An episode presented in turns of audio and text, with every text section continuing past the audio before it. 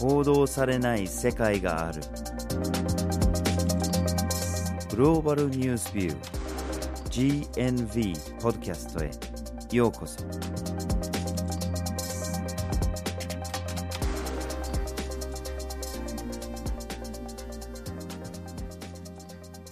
今回のポッドキャストをお送りするのはバージル・ホーキンスと岩根さです。はい。今回のポッドキャストのテーマはアゼルバイジャンとアルメニアの紛争です。はい。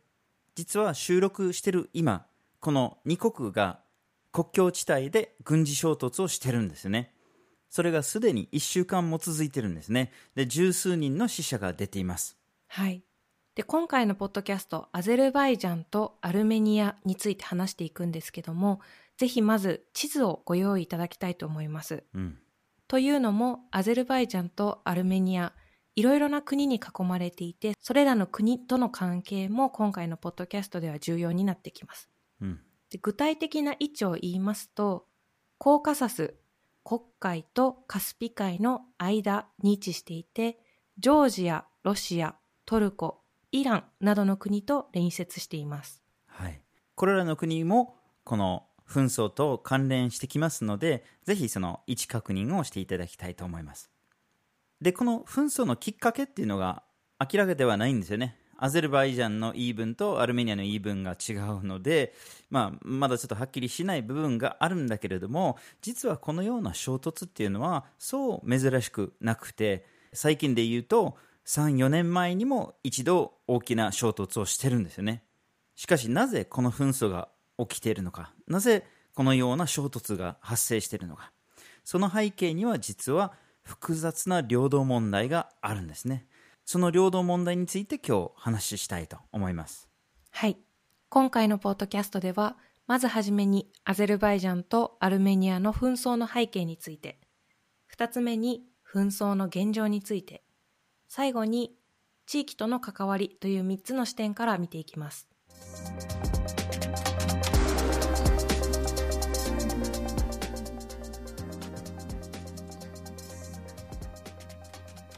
ではまずはじめにアゼルバイジャンとアルメニアの紛争の背景について見ていきましょはい。まあ、まずこの2国が若い国なんですよね。独立してから30年がまだ経たないんですよね。う、うん、アゼルバイジャンもアルメニアも旧ソ連の国でソ連が崩壊して独立した国々ですね。1991年に。だけど実はその衝突がその独立前からすでに始まってたんですね1988年からスタートしてるんですね紛争が、うん。で何が原因なのかって言ったら、まあ、さっきも言ってたように領土問題なんですね。で特にその問題の発端になってるのがナゴルノカラバフ地域っていうところですね。これ地名ですね。はい。このナゴルノカラバフ地域ってなかなかこう耳なじみのない地域名かなと思うんですけども、うん。アゼルバイジャンの中にある地域なんですよね。今の国境線ではアゼルバイジャンの中に含まれている地域で高地つまりこう盛り上がった地域というふうになっています。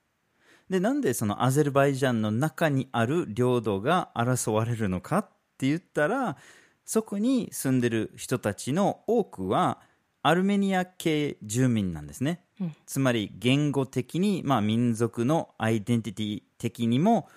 自分はアルメニア系住民だと、うん。アゼルバイジャンの人とは違うんだと思っている人たちが多いわけですね。うん。でもしそうであればなぜそもそもアゼルバイジャンの中に含まれてたのかと。それはまあ世界各地で繰り返されてきている問題であってその国家とまあ民族の貴族感っていうのがちょっと別物で国の国境線っていうのが、まあ、帝国とか大国とかいろんな歴史の紛争の結果で作り上げられたものなので、うんまあ、その結果ですよね。うんでちょっとだけ歴史を遡りましょう。はい地図を用意して聞いてほしいんですけれどもこの黒海とカスピ海の間にある地域っていうのはロシアとかトルコとかイランとかに挟まれてるんですよねで歴史的にそれぞれの帝国がこの地域を治めようと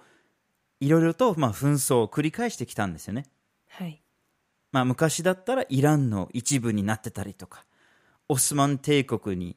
現在のトルコですね、オスマン帝国の一部になってたりとか。で、最終的にはロシアが治めてソ連の一部になるわけですね。だけれども、このナゴルノカラバフの地域っていうのは、まあ、産地っていうこともあって、ある程度の独立を獲得してきた経緯もあるんですね。うん。だけど最終的に1922年にソ連の一部になるんですね。で、ソ連の中にもアゼルバイジャンとかアルメニアとかそれぞれの、まあ、国の中での国っていう存在はあったんだけれども、じゃあそのナゴルノカラバフ地域って地理的には当時のアゼルバイジャンの中に含まれてたんだけど、それをどうするのかと迫られてた時に、ソ連はアゼルバイジャンの一部にしましょうとうん。決めたんですね。うん。だけど住民から結構反発があったんですね。うん。我々はアゼルバイジャンの一部にされたくないと。アルメニアの一部になりたいという反発があって、結局のところは自治区にしたんですね。うん。アゼルバイジャンの中に含まれたんだけど自治区にしたんですね。うん。この民族だったりとか言語といったような人の貴族意識とは全く別のところで国境線であったりとか境界線が引かれてしまうっていうのはもちろんこのソ連の時代もそうですけども植民地支配の時代にもよく起こっていることですよね。もともとあった王国であったりとかもともとあった人のコミュニティを無視したところで植民地時代であれば西洋諸国にとって都合のいいところで国境線を引いたがためにその後々にまでその傷跡が残っていていまだに人々の貴族意識と国というのが一致しないがために紛争に発展したりとか。ある特定の人々が差別をされたりとか抑圧されたりというようなことはこのアゼルバイジャンとナゴルノカラバフだけの問題ではなくて本当に世界中で起こっている問題でもあります。ですよね。だけど、まあ、ソ連が抑えてたっていう部分もあって、なんとか、まあ、平和的な状況は冷戦が終わるまで保ってたんですね。だけどソ連が崩壊してくると問題がどんどん出てくるんですね。1988年にその自治区の議会が投票を行ってアルメニアとの統合を決定しちゃうんですね。うん。で当然アゼルバイジャンはこれを認めないわけでアゼルバイジャンが1991年に独立した途端に自治区の状態を取り消しちゃうんですね、そしたらナゴルノカラバフはいや独立するんだって宣言しちゃうんですねうん。で本格的な武力紛争に発展しちゃうんですねはい。これが1994年まで続いちゃうんですね。うんでじゃあこれはアゼルバイジャンとナゴルノカラバフとの間の紛争だけかって言ったらそうじゃなくてやっぱりアルメニアは思いっきりナゴルノカラバフ側に肩入れをしていて支援をいっぱいしてて、まあ、結果的に結構ナゴルノカラバフが強かったんですね。うん。そしたらそのそこの地域だけじゃなくてその領土まで拡大してしまってうん。つまりナゴルノカラバフ以外のアゼルバイジャンの領土がそのアルメニア系住民に占領されるとうん。いう状況になっちゃうんです。はい。で、ここ少しややこしいかもしれないんですけども、GNB のナゴルノカラバフに関する記事の中にある地図と一般的な地図を見比べていただくと分かりやすいと思います。一般的な地図の方を見ると、ナゴルノカラバフ地域というのはアゼルバイジャンの中にある地域であって、アルメニアとは隣接していないんですね。うんただ GNB のナゴルノカラバフに関する記事の中の地図を見てもらうと、ナゴルノカラバフとアルメニアが隣接しているように書かれています。で、この隣接している部分が国際的には今のところアゼルバイジャンの領土というふうにされているんですけども、実質アルメニア系住民によって占領されている地域ということになります。はいまあ、本当に複雑で難しいんですけれども、まあ、地図を見つつお話を聞いていただければ幸いです。はい。で1994年に停戦ができたんですね。うん。停戦はできたんだけれども和平合意に至ってないんですね。なので、まあ、休戦状態ですよね。はい。まだその政治的な解決はできてません。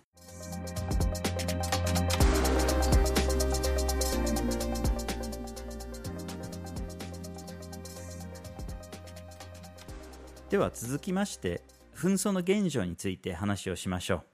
はい。で、ここまでこのナゴルノカラバフという地域に関してかなり複雑な歴史があるということは振り返ってきたんですけども、このナゴルノカラバフ、独立を宣言して、ナゴルノカラバフ共和国と呼ばれたり、アルツォフ共和国と呼ばれます。で、現在事実上の独立状態を保っています。で、どのように事実上の独立状態を保っているかというと、まず、アゼルバイジャンはこのナゴルノカラバフ地域に関してのコントロールというものを現状持てていない状態が続いています。そこに加えて、ナゴルノカラバフは独立した通貨もあり、選挙制度もあり、議会もあるという状態です。しかし一応通貨が独立しているとは言っているんですけども、実質アルメニアと同じ通貨を使っていたりと、かなりアルメニアと密接な関係にあります。見方によっては、ナゴルノカラバフをアルメニアの一部というふうに捉える見方もできます。しかし、アルメニアはナゴルノカラバフの統合ということはもちろん認めていませんし、ナゴルノカラバフの独立というのも正式には認めていない状態にあります。うん一方で、アルメニアはナゴルノカラバフを支援しておきながら、その独立、さらにはアルメニアへの統合というのを認めていないという、この曖昧な態度がなぜ起こるのかということを考えると、その背景には、ナゴルノカラバフとアゼルバイジャンの紛争の責任を取りたくないという態度が見えます。うんつまり将来的にナゴルノカラバフとアゼルバイジャンの紛争が国際的な責任問題に発展した際にアルメニアは私たちには関係ありませんというふうに主張するためにナゴルノカラバフの独立を積極的に認めていないというふうな見方があります。うんこのナゴルノカラバフとアゼルバイジャンの紛争、停戦合意が結ばれてからもうすでに25年以上が経過しています。うん和平のプロセスはあるものの状態が落ち着かない不安定なままにあります。うんロシア、アメリカ、フランスが中心となって進めてはいるんですけども、十分な成果が得られていない状態にあります。そうですよね、まあ、アゼルバイジャンもアルメニアも立場がなかなか変わらないというか妥協するところがなかなかないんですよね。うん。アゼルバイジャンは何があってもナゴルノカラバフはアゼルバイジャンの一部だと。それに変わりはないと、まあ、譲るとすれば非常に緩い関係でナゴルノカラバフがかなり高いレベルでのまあ自治の権限が与えられるという状況をまあ提案してるんですね。でアルメニアはいやいやそんなことを決めつけないで住民たちが決めればいいんだと、うん。住民投票をやればいいんだと。ナゴルノカラバフに住んでる人たちが投票して自分たちはどうしたいのか。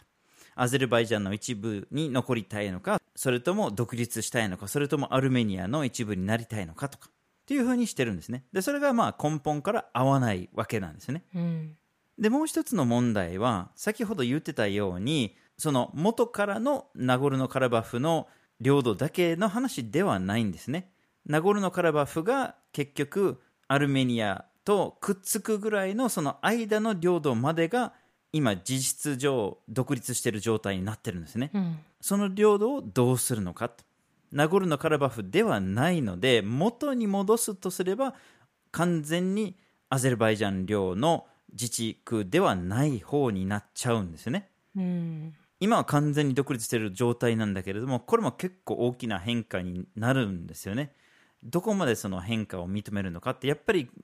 妥協点が非常に難しい状況ですよね。うん。しかしこの現状ではダメですよね。停戦があるって言っても、こうやって数年に1回のこの衝突があって、人の命が奪われてるわけですよね。しかもこれが軍人同士の戦いだけじゃないんですよね。一般市民も巻き込まれてるんですね。もちろんその戦車だとか逮捕とかでとかでこう打ち合ってるんだけれども、結構これ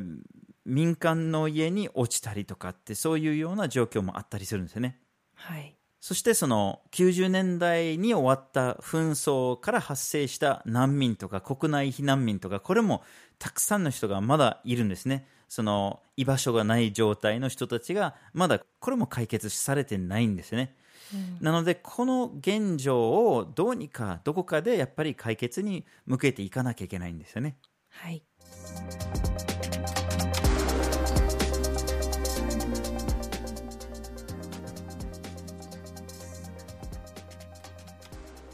では最後に地域との関わりについて話をしましょう。はい。ここまでアゼルバイジャンとアルメニア、またそこに挟まれたナゴルノカラバフという2つの国と1つの地域を中心に見てきてはいるんですけども、必ずしもこの問題、アゼルバイジャンとアルメニアだけの問題というふうに言うことはできません。うん、その背景には地域大国の戦略や国益、さらには天然資源といった様々な思惑が渦巻いています。うん、まずはじめに言えるのが、トルコとロシアの関係というのが、このアゼルバイジャンとアルメニアの関係に非常に影響を及ぼしているということです。うん、トルコとロシアというのは非常に複雑な関係を築いていて、例えばシリア、リビアなどに関しては、それぞれが別の立場をとっています。リビアに関しては以前、ポッドキャストで取り上げた際にもトルコとロシアの関係について少し触れていますので、ぜひそれを確認してみてください。うん、で現在、このアルメニアとアゼルバイジャンをめぐってトルコとロシアがどういった関係を作っているのかというのを見ていきたいと思います。ものすごく単純化した見方にはなってしまうんですけども、簡単にまとめると、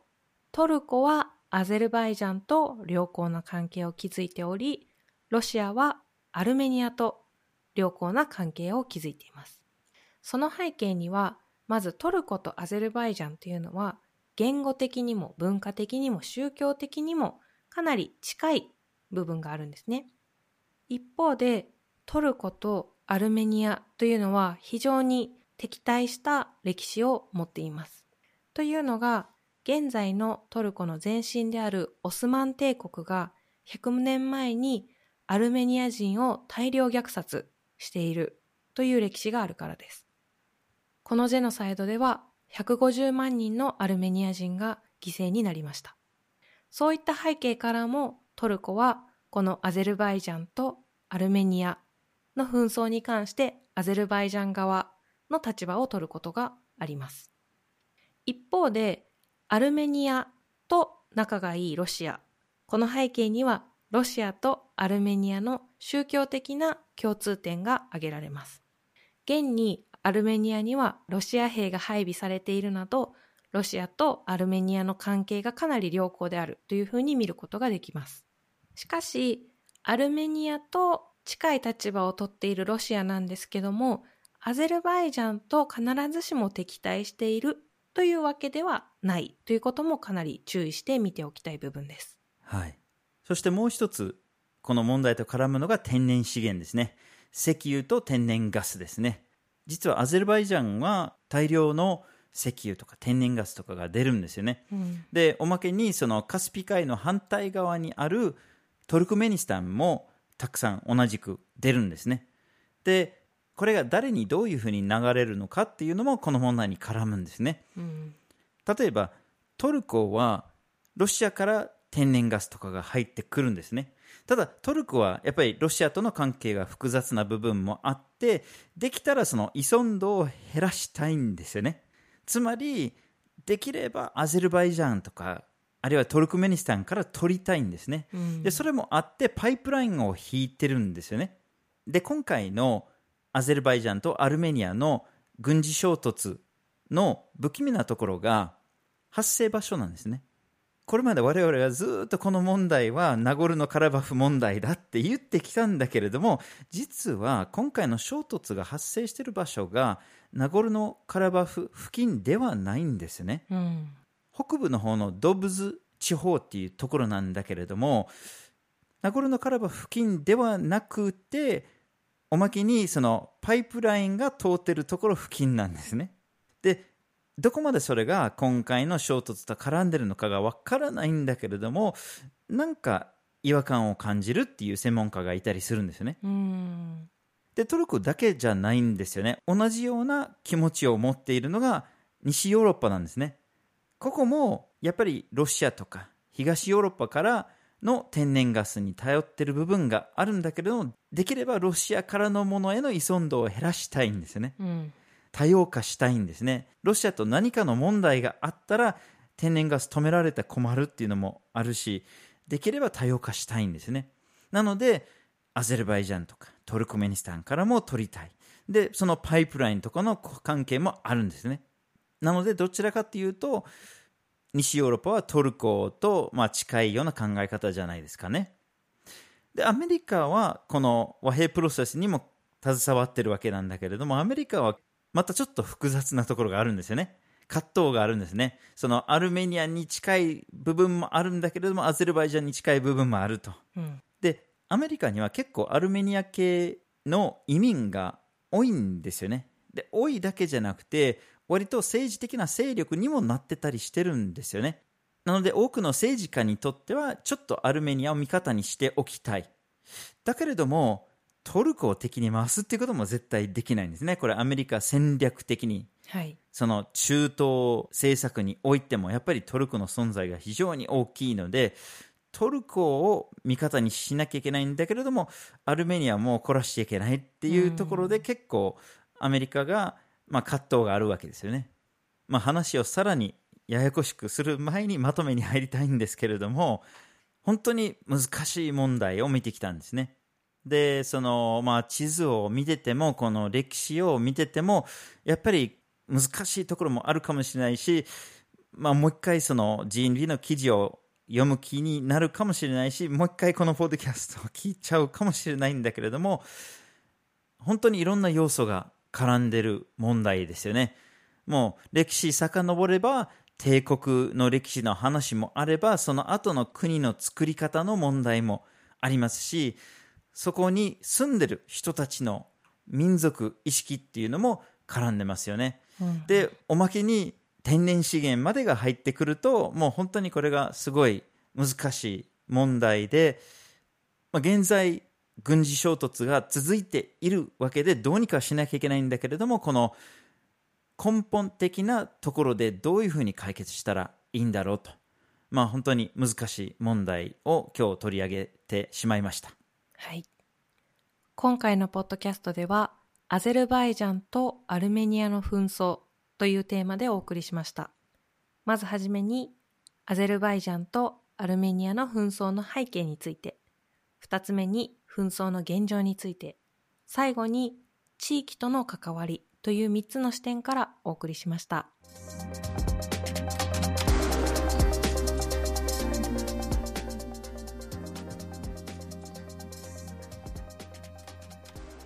GNV は毎週木曜日19時に新しい記事をアップしています